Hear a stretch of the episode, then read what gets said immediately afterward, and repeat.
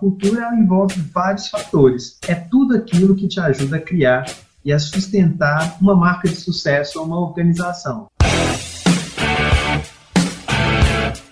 Tradição é o que fez da empresa o que ela é. E às vezes o que era uma tradição foi traduzida e nesse caminho ela se perde. O hábito é aquilo que habita profundamente em nós. E o hábito é o pai da disciplina. E a disciplina é a mãe da tradição. Passar desse bastão, ele é uma responsabilidade única e exclusiva do líder.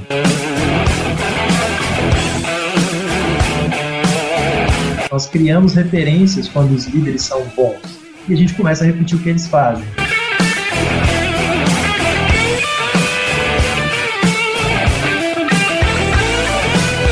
Cultura engole a estratégia no café da manhã.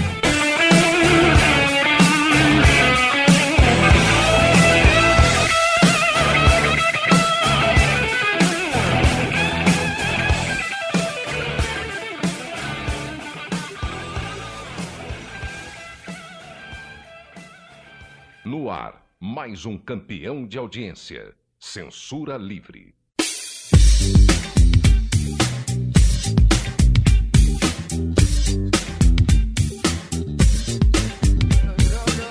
Nome é Danilo Assis, eu sou instrutor da Mastermind e representante oficial da Fundação Napoleão Hill para os países de língua portuguesa.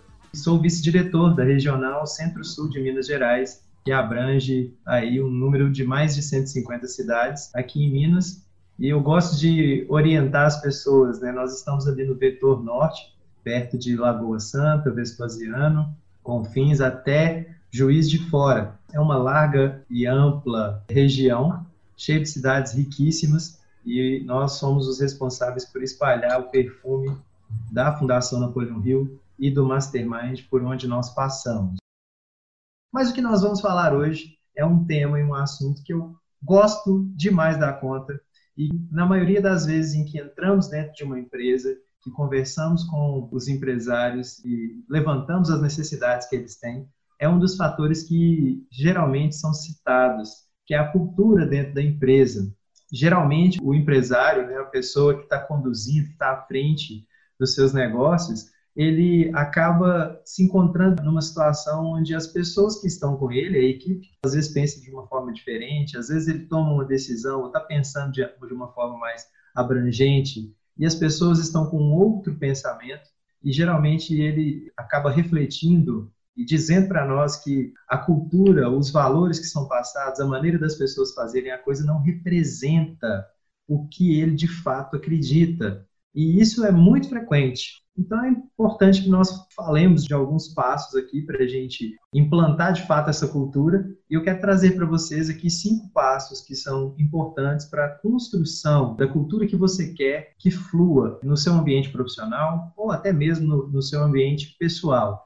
Então, o que é importante a gente saber? O que é cultura? A cultura envolve vários fatores e inclui uma mistura de atitudes, de crenças, de missões, de filosofia, é tudo aquilo que te ajuda a criar e a sustentar uma marca de sucesso ou uma organização. Ah, eu falei marca de sucesso. É importante nós pararmos para pensar que a maioria das marcas de sucesso, elas têm uma cultura já pré-estabelecida e é o que faz com que essa marca seja lembrada pelas pessoas. As pessoas às vezes elas lembram da marca por alguma característica que essa marca tem e que fica nas experiências que os clientes ou que os consumidores ou que as pessoas que trabalham nessa empresa percebem, uma marca que elas sentem, uma situação que elas sentem. E essa cultura, ela afeta a forma com que as pessoas interagem dentro da organização. E isso é de uma maneira bem macro ou micro. É, eu estou pensando em clientes internos, as pessoas que trabalham dentro da empresa, quanto os clientes externos é algo que está no ar. A cultura a gente pega no ar, em uma empresa, em um ambiente, né, em uma instituição. Ela é a chave para o sucesso a longo prazo de qualquer organização, porque ela fica, ela demora a ser instituída, ela demora a gerar os frutos, mas ela é algo perene, é algo que é perceptível por todas as pessoas quando ela está instaurada. E ela se aplica a todos os níveis, desde o topo até a base. Eu quero perguntar para vocês, e eu estou dizendo para vocês que a cultura ela influencia uma organização do topo até a base. Quando a gente joga uma semente no solo e ela brota, logo depois ela se transforma numa árvore. Aonde que está o poder, o poder de crescimento, o poder de levar a cultura dessa árvore? Na base ou no topo? Onde é que está o potencial, o potencial de crescimento de uma árvore? Quando você planta a semente, ela está na base ou ela está no topo? Vamos pensar bem, ó. Nós jogamos uma semente, jogamos uma semente na terra e ela começa a brotar. A parte de baixo vai formar a raiz. E a parte de cima vai formar o caule e os brotos da árvore, eles vão subir, vão estar nas folhas que vão virar flores, que vão virar frutos, que depois novamente vão gerar novas sementes. Então é como se nessa nessa figura que eu acabei de descrever, né, já deixa mais claro para vocês Onde é que as, as próximas sementes, onde é que a continuação da vida nessa árvore está? Ela está no topo, ela está no alto. Então a semente, ela produz a raiz, que vai descer, vai firmar, vai dar o apoio, vai sustentar toda essa organização. Eu estou fazendo uma analogia, né, da árvore com a organização, mas os frutos dessa árvore, eles vão subir, eles vão para o alto. E a cultura, de fato, para gerar outra árvore, muito tempo vai se passar até que essa semente caia e volte ao solo novamente. Maioria do tempo, da vida dessa semente, desse potencial de reprodução na árvore, vai estar em cima. E é da mesma maneira que a gente tem que pensar que a cultura é distribuída dentro de uma empresa. Muitas pessoas é, acreditam, e eu já encontrei vários empresários também ao longo desse, desse tempo, desse período que nós estamos vivenciando, e, e antes também, né, desde quando comecei a instruir no Mastermind, a gente encontra pessoas que reclamam muito da empresa não ter uma cultura bem definida e que as pessoas não seguem a cultura que o líder gostaria que a empresa tivesse. Porque a cultura, a, a, o passar da cultura, o passar desse bastão, ele é uma responsabilidade única e exclusiva do líder, e nós vamos falar disso. Existem vários universos que o líder pode atuar, mas o dono da empresa, o dono da organização, quem está ali no topo da pirâmide organizacional da empresa, é a pessoa que tem que fazer os seus valores serem transferidos, a sua cultura chegar até a base da empresa e a coisa acontecer. Pode acontecer, mas é muito complexo quando vem da base para cima. Afinal de contas, quem toma decisão dentro da empresa, dentro dos setores, são as pessoas que estão acima de nós. A menos que a nossa liderança sobressaia tudo isso, né, e nós consigamos aí fazer uma grande diferença com a colocação das nossas ideias e tal, nós vamos conseguir mudar a cultura de uma empresa. Não é o que normalmente acontece.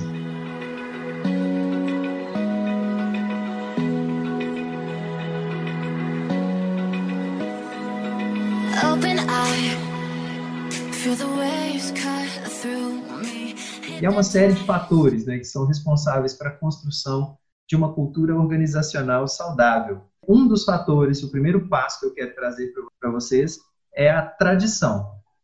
A tradição faz todo sentido e é uma das peças fundamentais para você conseguir plantar, construir a cultura dentro de uma empresa. E tradição é o que fez da empresa o que ela é, é o que diz ao mundo quem a empresa é. E outra comparação né, que eu gosto muito de fazer é que a tradição quer dizer aquilo que é transmitido. Então, geralmente, as coisas fazem parte das tradições, elas passam de avô para pai, de pai para filho, de filho para neto. É transmitido. São hábitos, costumes, né, uma maneira de se organizar que é transmitida ao longo do tempo. E é diferente é óbvio, da palavra tradução, mas elas são bem parecidas. Vocês já pararam para pensar que a palavra tradição e a palavra tradução são quase iguais? A palavra tradução quer dizer interpretação. como as palavras, elas revelam muitas coisas. Tradução quer dizer interpretação. Então eu posso ouvir uma coisa do Paulo hoje e eu posso talvez traduzir ela para alguém. E aí eu posso entregar a minha interpretação daquilo que o Paulo me falou para uma próxima pessoa. E se ela interpretar novamente, ela vai passar isso para uma outra pessoa. E às vezes o que era uma tradição foi traduzida e nesse caminho ela se perde. Agora, quando nós levamos ao pé da letra a palavra tradição, o Paulo me fala uma coisa, o Paulo me mostra uma coisa, ele me ensina uma coisa e eu sigo aquilo à risca. E a disciplina é um dos fatores que vão, ser cobrados por nós. Né? Se o Paulo me diz algo, me passa algo, me ensina algo e eu mantenho a tradição do Paulo, provavelmente eu vou ensinar exatamente ao meu filho ou à pessoa que está no mesmo setor que eu, exercendo a mesma função que eu, como fazer aquilo, como se portar naquele momento. E essa tradição vai continuar. E nós, eu, eu fiz uma live outro dia com o David Edson, e ele me falou que o David Edson, que é o gerente da mina Geige, em Ouro Preto, e foi um, um banho, uma aula né, de história né, daí de, da cidade de Ouro Preto, que eu acredito que todo mundo no Brasil tinha que passar um dia por Ouro Preto para conhecer a, a, a, cultura que existe lá, a história que existe em Ouro Preto, e principalmente que não é contada nos livros. E ele me disse o seguinte, Danilo, muitas coisas é, que eu estou contando para você foi passada de pai para filho. E aí eu pensei, na hora que ele me disse isso, eu pensei, isso foi passado seguindo uma tradição. E não foi seguindo uma tradução. Porque a maioria das coisas que ele me dizia tinha evidências, fazia todo sentido, e ele falava com um brilho no olho muito grande passando uma convicção muito grande do que ele estava dizendo. Claro, podemos interpretar com muita convicção também, mas as histórias que ele estava, que ele estava me contando foi vivenciada por alguém que contou para ele com uma paixão muito grande, que tinha laços e vínculos com ele. Isso é fundamental. Esse relacionamento solidifica também essas tradições. Quando nós acreditamos de fato em alguém, quando nós acreditamos de fato no que nós estamos fazendo, as coisas não se perdem. É como se você bebesse água diretamente da fonte, ela vem sem impurezas. Isso representa a tradição. E quando a gente tem a oportunidade de colocar a tradição à frente das coisas, as coisas perduram. Tradição é o que faz as empresas durarem e perdurarem. Uma maneira de uma organização manter a cultura organizacional é introduzir e celebrar uma variedade várias tradições. Quando você coloca vários métodos, vários rituais, coisas que podem ser seguidas e repetidas, e que têm um valor e que gerem valor para as pessoas, você está colocando tradições na sua empresa. Quero dar um exemplo da Disney. A Disney ela tem sido mestre nesse conceito por meio da formação de todos os funcionários que trabalham lá na Disney, que entram para trabalhar lá na Disney com base nas tradições da organização. É, a, a Disney ela é uma referência em atendimento. Você paga, vamos pensar em valores financeiros, um valor alto para estar ali, para desfrutar daquele momento, mas todas as pessoas que trabalham ali, elas estão extremamente focadas em causar a melhor experiência para você, da pessoa que te atende na hora que você chega, que pega o seu bilhete, a pessoa que veste a roupa do Mickey. Todos eles estão unidos no mesmo objetivo, que é fazer a experiência do cliente se tornar a mais inesquecível do mundo. Isso é uma tradição. E aí a gente percebe que são dois clientes, são dois alvos, são dois focos que a empresa tem que ter. É a criança que está indo lá cheia de sonhos, e esses sonhos você tem que transformar em realidade, e a expectativa dos pais, que também criaram sonhos mas eles estão focados em ver o sonho da criança ser realizada. Olha só que nível de desafio que uma empresa coloca em si mesma para poder entregar e encantar né, as pessoas que participam, que vão até lá, que pagam por aquilo e saem de lá extremamente maravilhadas. Isso é tradição, isso é cultura. E aí vocês podem estar se perguntando, ó, só vou ler aqui o depoimento que a, que a Carolina colocou. Já fui algumas vezes, atendimento excelente é único, alegria contagiante, nos sentimos no mundo mágico. Ficamos duas horas na fila e nem percebemos o tempo passar de tanto encantamento. Imagina brasileiro, tanto que gosta de fila. Toda hora a gente entra numa fila. Agora imagina ter uma experiência agradável e inesquecível enquanto estamos numa fila. Isso é tradição. Agora, deve ter alguém perguntando assim: tá, Danilo, nós estamos falando da Disney, e no meu trabalho, e no meu ofício, e na minha atividade. Como é que eu faço para gerar esse mesmo encantamento, gerar essa mesma cultura? É, como que eu faço? Eu posso dar uma dica importante, que eu também vejo que é um dos grandes desafios que, que líderes empresários têm, e é na hora de contratar pessoas. Porque uma coisa é quando você tem uma empresa que já está há muito tempo no mercado, que tem uma equipe que já está treinada, que já conhece os seus valores, que já coloca a missão da empresa para funcionar. Agora, quando você vai colocar uma pessoa nova na empresa, essa pessoa vai representar a sua empresa o tempo inteiro.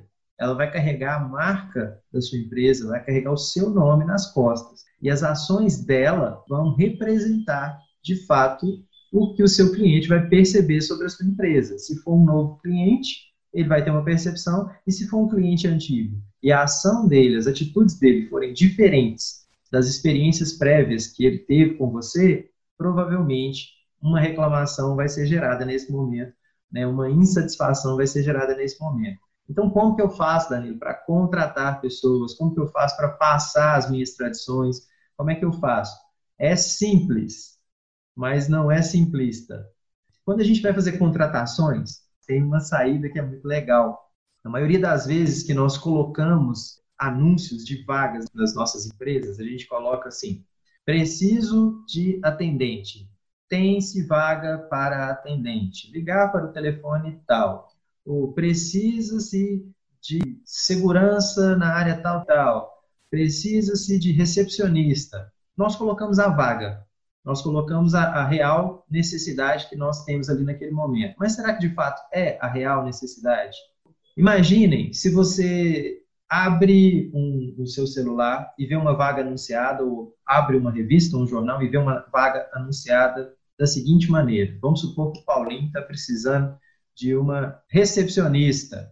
E aí o Paulinho coloca desse jeito.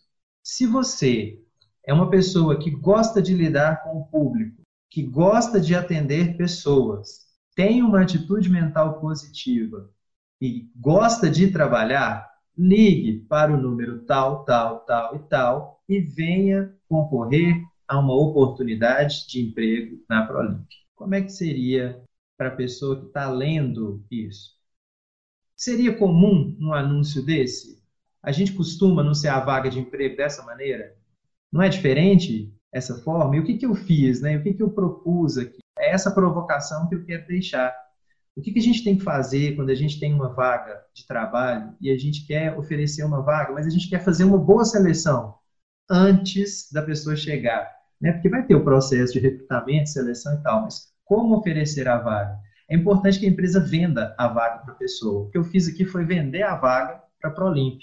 Porque quem lê no jornal ou em algum lugar assim, olha, precisa-se disso. A pessoa vê e talvez não, não se importa. Agora, quando a pessoa lê e fala assim, opa, isso aqui é para mim, ó, eu me encaixo nessas características. Eu gosto de lidar com pessoas, eu tenho uma boa comunicação, eu sei lidar com pressão, eu sei lidar com gente, eu gosto disso aqui. Olha, isso aqui é para mim. Você nem contou para trabalhar com o que que é, você só buscou as qualidades que a pessoa tem. E aí, o que, que vocês acreditam? Que vai menos pessoas procurar essa vaga ou mais pessoas procurar essa vaga? A seleção começa nesse momento. A vaga fica mais atrativa e você vai ter um número maior de pessoas já, vamos dizer assim, que, que se pré-selecionaram naturalmente para concorrer a essa vaga. Você está vendendo a vaga, você está mostrando para a pessoa o que, que você precisa de fato, qual é o perfil de profissional que você quer, qual é o perfil de profissional que você quer na sua empresa, alinhar valores com a pessoa antes dela pisar na sua empresa. Isso é diferenciado. Experimente fazer isso para vocês verem o quão mais fácil vai ficar passar as tradições da sua empresa, passar essa cultura da sua empresa para uma pessoa que já chegou lá sabendo o que você está querendo. Seleção qualificada. É totalmente diferente. A maioria das pessoas não fazem isso. Isso é se diferenciar. Tem um caso do dono da reserva que fez algo semelhante. Ele procurava alguém para trabalhar no Instagram da, da reserva. E aí ele colocou um anúncio da seguinte maneira: olha, se você é a pessoa que vai dormir tarde com o celular na mão e quando você acorda, a primeira coisa que você faz é pegar o celular e entrar na rede social, eu preciso conversar com você. Pronto.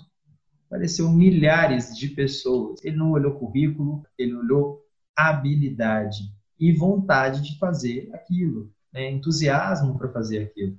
Então faz toda a diferença. Acredito que esse seja um ponto interessante para você garantir que a pessoa esteja com a mente aberta para poder absorver tradições, para poder absorver hábitos, para poder entender como de fato você quer e você imagina que o seu cliente merece ser atendido.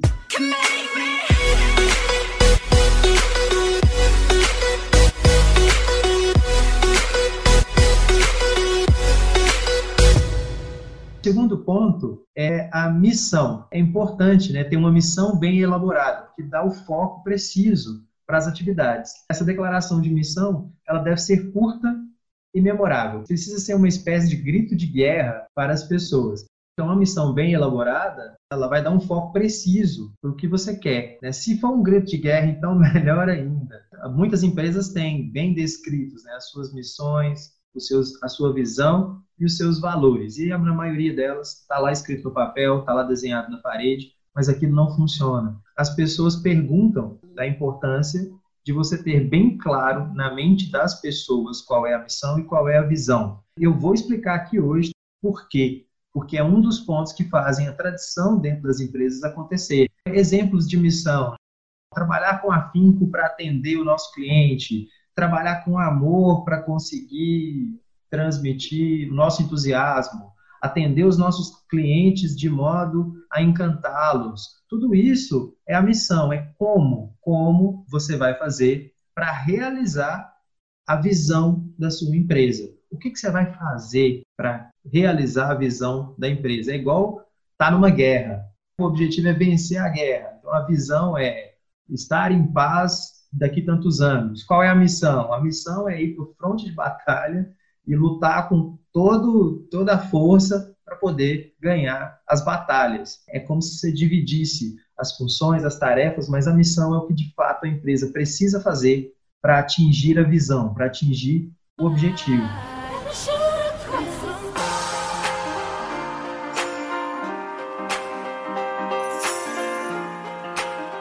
terceiro ponto, eu, penso que é um dos fundamentais para que aconteça essa passagem de tradição. Eles estão intimamente ligados.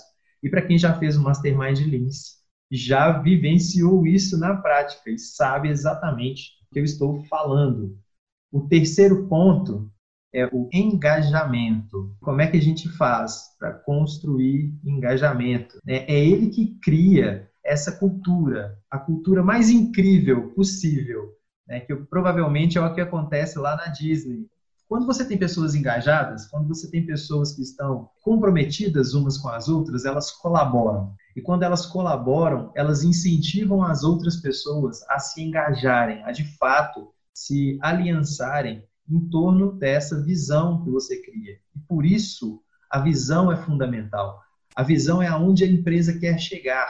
Se todas as pessoas da sua empresa sabem e conhecem de fato qual é a visão que a sua empresa tem, você pode transformar essa visão num elo, numa aliança para engajar de fato as pessoas a cumprirem as missões que são dadas a elas. Esse engajamento ele está relacionado aos setores da empresa, aos grupos de pessoas da empresa e, na melhor das hipóteses, com as equipes. E por que eu estou falando da melhor das hipóteses? Porque é importante que essas equipes, para se tornarem equipes, tenham a figura de um líder. A liderança é um dos pontos mais importantes dentro do engajamento, dentro da construção de cultura numa empresa. E isso eu disse lá atrás. Lembram da semente que cresce e nascem os brotos? Os brotos seriam responsáveis por serem esses líderes que vão dar continuidade né, ao poder de cultura dentro da empresa. E aí, por exemplo, tem um livro muito legal, começa a ser legal na capa do livro, porque ele fala muito, sem você abrir o livro, ele já fala muito. É um livro do Simon Sinek que se chama Comece pelo Porquê. E quando eu leio um título que se chama Comece pelo Porquê, ele já me ajuda muito a entender que esse livro, esse, na verdade, esse livro é de marketing, é, mas é um livro que já trata a ideia de como engajar as pessoas. E eu vou dar um exemplo. Se eu tenho uma visão bem estabelecida dentro da minha empresa, qualquer situação que aconteça dentro da empresa e alguém chegue para mim e fale, Danilo, nós temos um problema, como é que nós vamos resolver? Os líderes, os líderes de equipe, eles têm que começar pelo porquê. Como que eu vou explicar, como que eu vou direcionar as pessoas que estão trabalhando junto comigo na minha equipe, se eu não começar pelo porquê? E esse porquê não é uma pergunta, esse porquê é uma explicação. Eu tenho que começar explicando. E se eu tiver a visão clara na minha mente, eu tenho que começar pela visão da empresa. Comece pelo porquê, comece pela visão da sua empresa, em tudo que você vá falar, em tudo que você vai justificar. Porque você mostra para a pessoa e qual que é o resultado disso. Né? Se você levar isso que eu estou falando à risca, isso vai se tornar um hábito. E o hábito é aquilo que habita profundamente em nós. E o hábito é o pai da disciplina. E a disciplina é a mãe da tradição. Se você explica qual é a sua visão em tudo que você vai fazer dentro da empresa, o que, que você está fazendo? Você está mantendo a chama da tradição da sua empresa acesa. Você está relembrando as pessoas que todos têm o mesmo objetivo. Que não importa qual seja a missão, o objetivo é único. E se a missão for fácil, difícil, o objetivo tem que ser o mesmo. Aí sim, você vai ter um grupo que vai se tornar uma equipe, ou vai, porque vai ter um líder e todos vão estar engajados, falando a mesma língua, conversando a mesma língua, com o mesmo objetivo. Também é simples, mas não é simplista. Né? Não acontece de um dia para o outro, mas é um caminho muito importante. Isso mantém o engajamento, isso mantém as pessoas focadas, principalmente quando alguém chega e pergunta para o seu, seu liderado qual é a visão da empresa, ele sabe exatamente o que, que ele está fazendo e por que, que ele está fazendo. Isso é trabalhar de forma consciente. Em 1950, um dos responsáveis por levar o homem à Lua foi o John Kennedy. E o John Kennedy foi convidado para visitar a NASA. E chegando na NASA, tinha um rapaz limpando o chão. O presidente, conversando com todo mundo, perguntou para esse rapaz: Olha, o que, que você está fazendo aqui? Hoje é domingo. E o rapaz respondeu para ele: Eu estou ajudando o homem a ir à Lua. Isso é tradição, isso é engajamento e isso é uma cultura bem estabelecida. Todos os funcionários têm a mesma visão.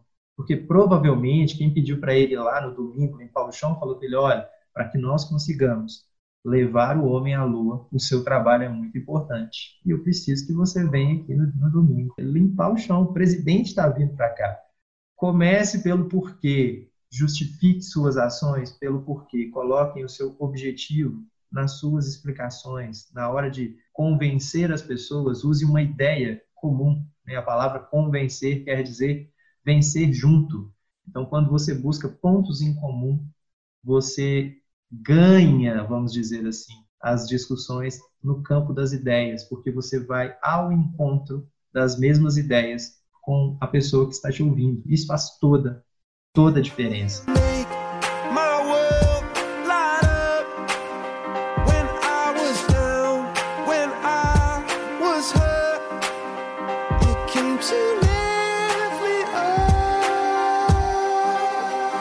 voltando ao engajamento, ele dentro de uma organização, se não houver esse, esse direcionamento da visão, ele pode ser muito confuso.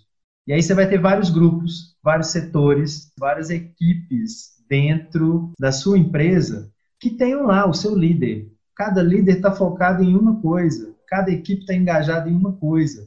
Mas a visão da empresa, que é algo maior, que é algo comum, poderia ser utilizado para criar a tradição, para criar esse engajamento. E às vezes nós temos as pessoas tomando decisões estratégicas o tempo inteiro, mas não estão pensando na cultura da empresa, não estão pensando no todo como empresa. Então, cada grupo, cada setor está trabalhando para um lado, para um caminho, e eles não estão focados no mesmo objetivo. O fundador do BNI, Ivan Meisner, ele costuma dizer que a cultura engole a estratégia no café da manhã. que às vezes as pessoas, os líderes, que são os responsáveis por transferência de valor, tá? valores são transferidos e vividos. Então você tem que seguir o que seu líder faz. Na verdade, você acaba seguindo né, o que as suas referências fazem. Isso traz toda, toda a diferença. Nós criamos referências quando os líderes são bons e a gente começa a repetir o que eles fazem.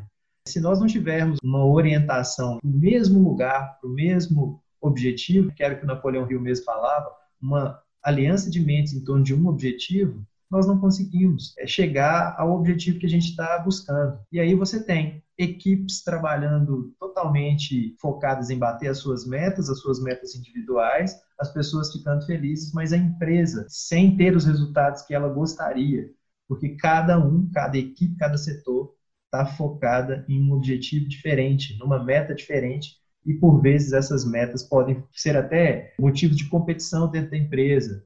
E aí a gente acaba perdendo e não tendo os resultados.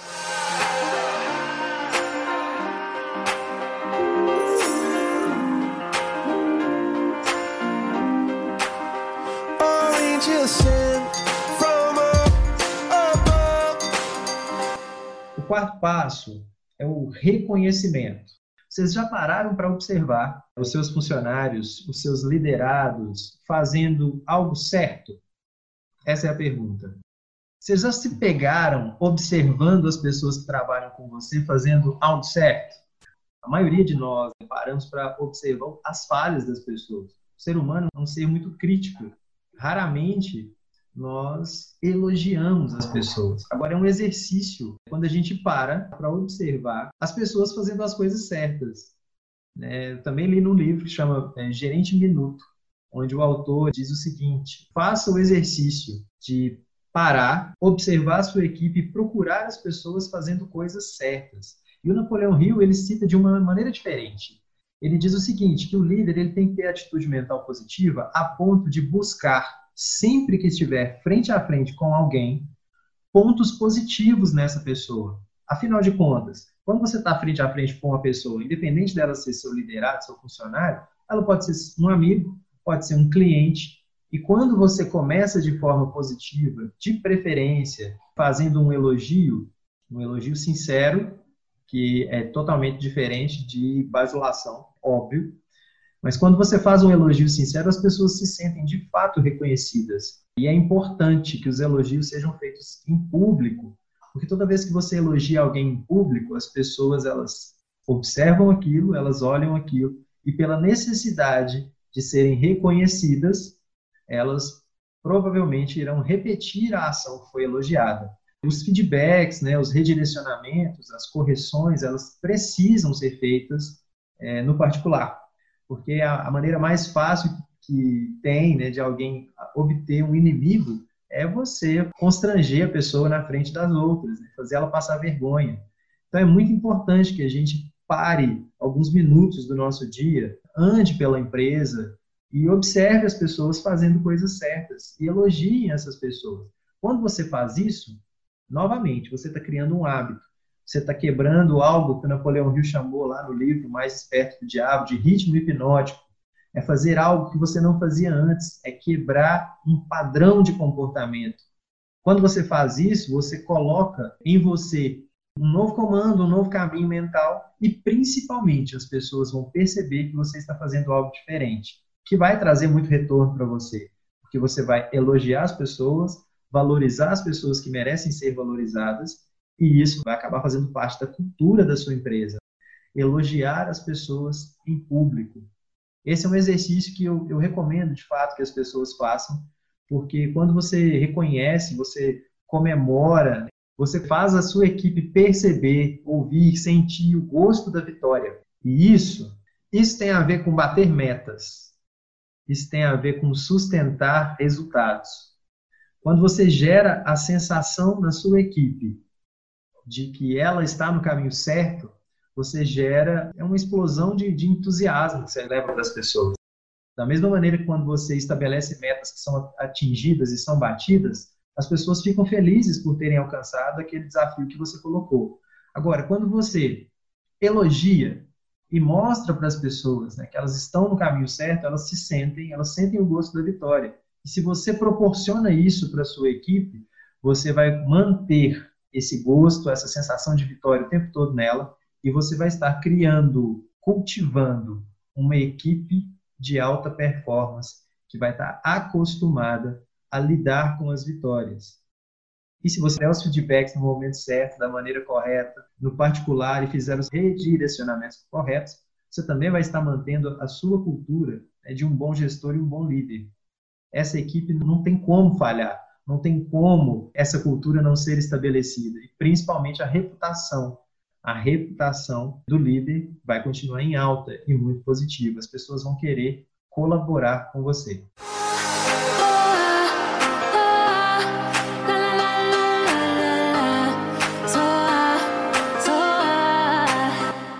O quinto passo, ele, depois que você reconhece as pessoas, né, que elas sentem esse gosto de sucesso, é importante que você ajude a empresa a criar uma cultura organizacional saudável. Depois de tudo isso, como é que a gente pode fazer para ajudar as pessoas a quererem melhorar, a quererem trazer de fato essa cultura tão importante para dentro da empresa?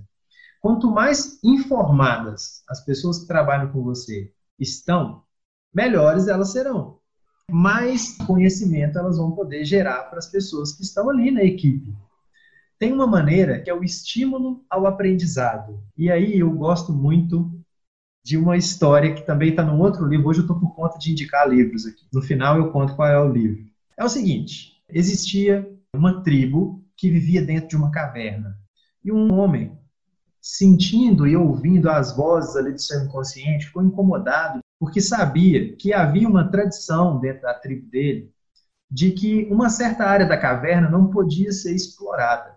E ele começou a ouvir essa voz na cabeça dele, dizendo para ele o tempo inteiro que ele precisava fazer algo diferente, que ele precisava ir lá, descobrir o que, que era. E a voz do outro lado ficava falando: não, mas ninguém nunca foi lá, é uma tradição, as pessoas não podem ir para lá. E aí ele decidiu seguir a intuição dele. Ele começou a caminhar num caminho que ninguém nunca tinha passado. Passou por diversos desafios ao longo desse caminho, mas ele percebeu que ao fundo do caminho tinha uma das pedras ali da caverna que estava com uma cor diferente, um cinza mais claro, um cinza que deixava a pedra um pouco mais brilhante. Ele se aproximou dessa pedra até que ele percebeu que nessa pedra não havia depósito de poeira. E ele começou a sentir algo diferente na pele dele, como se fosse uma água que estivesse batendo no rosto dele, mas não era água. Foi a primeira vez que ele sentiu bater no rosto dele o vento. E ele ficou extremamente alegre e confuso ao mesmo tempo.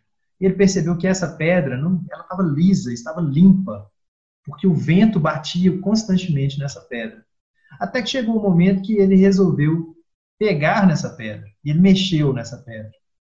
E ele abriu e tirou essa pedra. E de repente veio um clarão na frente dele. Ele ficou ali sem enxergar por alguns instantes.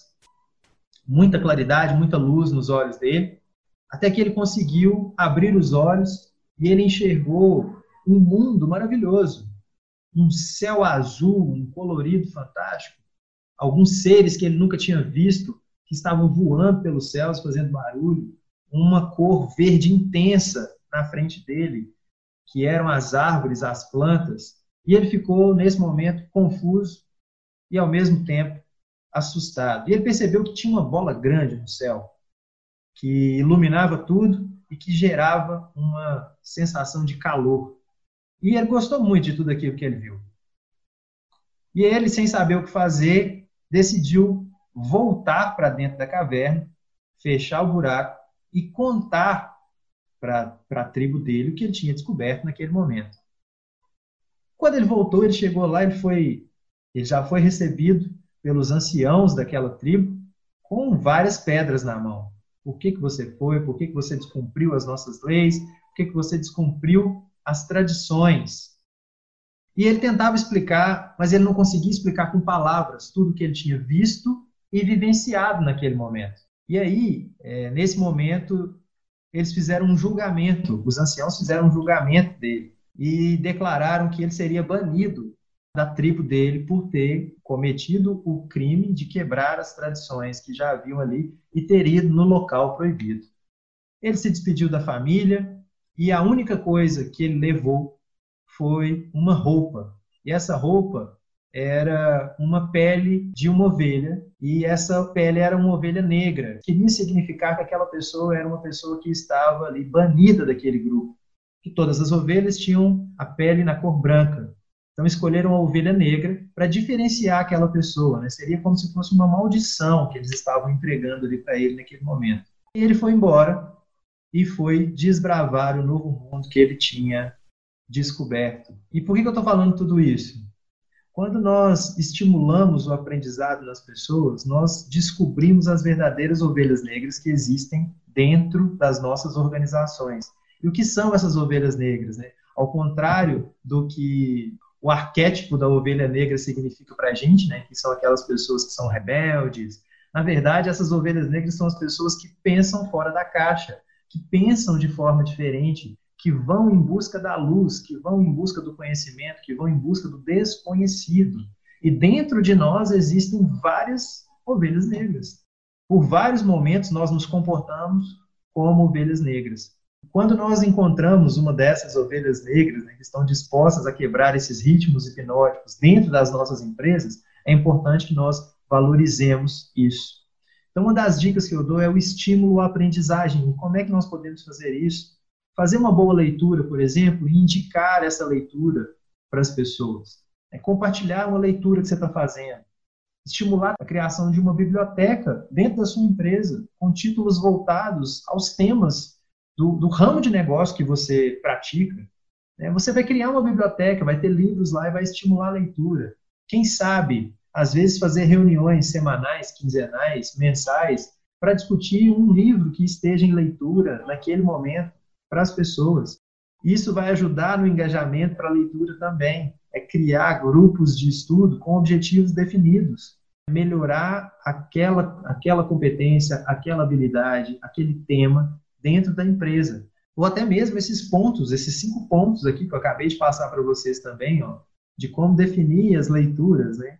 Compartilhar o Minuto Medimestre é o melhor que tem, viu, gente? Você manda para as pessoas ali, a pessoa já começa o dia já feliz da vida, com uma, uma visão diferente de como que pode ser a semana dela. Quando nós fazemos isso, quando nós estimulamos isso, nós estamos também estabelecendo uma cultura. Nós estamos sendo as ovelhas negras do mercado, porque nós estamos criando equipes de alta performance, nós estamos criando a nossa cultura, coisa que na maioria dos negócios, gente, que eu estou falando aqui é a realidade a maioria das empresas não tem cultura organizacional. Identificar os líderes, identificar as peças-chave, identificar essas ovelhas negras dentro da equipe, pode ser um dos grandes achados, porque vão ser essas pessoas que vão quebrar os ritmos. Criar uma tradição não tem nada a ver com ser uma ovelha negra. Você pode ter ovelhas negras lá dentro da sua equipe, criando boas tradições para você. Eu penso que isso é muito importante quando nós começamos a identificar essas pessoas que são diferenciadas dentro da nossa equipe e quando nós começamos a estimular o, aprendizado, né, buscar mais conhecimento e tornar a nossa equipe uma equipe de experts. E, de fato, vai fazer toda a grande diferença nos resultados. O livro que eu li e que eu recomendo para todo mundo é um livro de um autor que eu gosto muito e eu conheci ouvindo podcasts, que é o Pedro Superti. O livro chama-se Ouse Ser Diferente. Ele usa a alegoria da caverna de Platão né, para contar a história da ovelha negra e é bem legal essa forma que ele faz. Eu acredito muito que se nós desenvolvermos de forma consciente, de forma orientada, esses cinco pontos, nós vamos conseguir sim, de fato, colocar a cultura da nossa empresa, colocar os nossos valores enquanto líderes, fazer com que as pessoas entendam qual é a nossa missão, qual é a nossa visão e, de fato, trazer resultados de alta performance para a nossa empresa nesse momento e no momento vindouro, né? porque às vezes as empresas que são familiares terão essa troca de bastão e se a tradição for mantida, a tradição da cultura for mantida, é, provavelmente os resultados irão mudar. É só a gente pegar vários exemplos de pessoas que pessoas e organizações que mantiveram as suas regras, os seus rituais, a sua cultura e a sua tradição na vida e estão aí até hoje.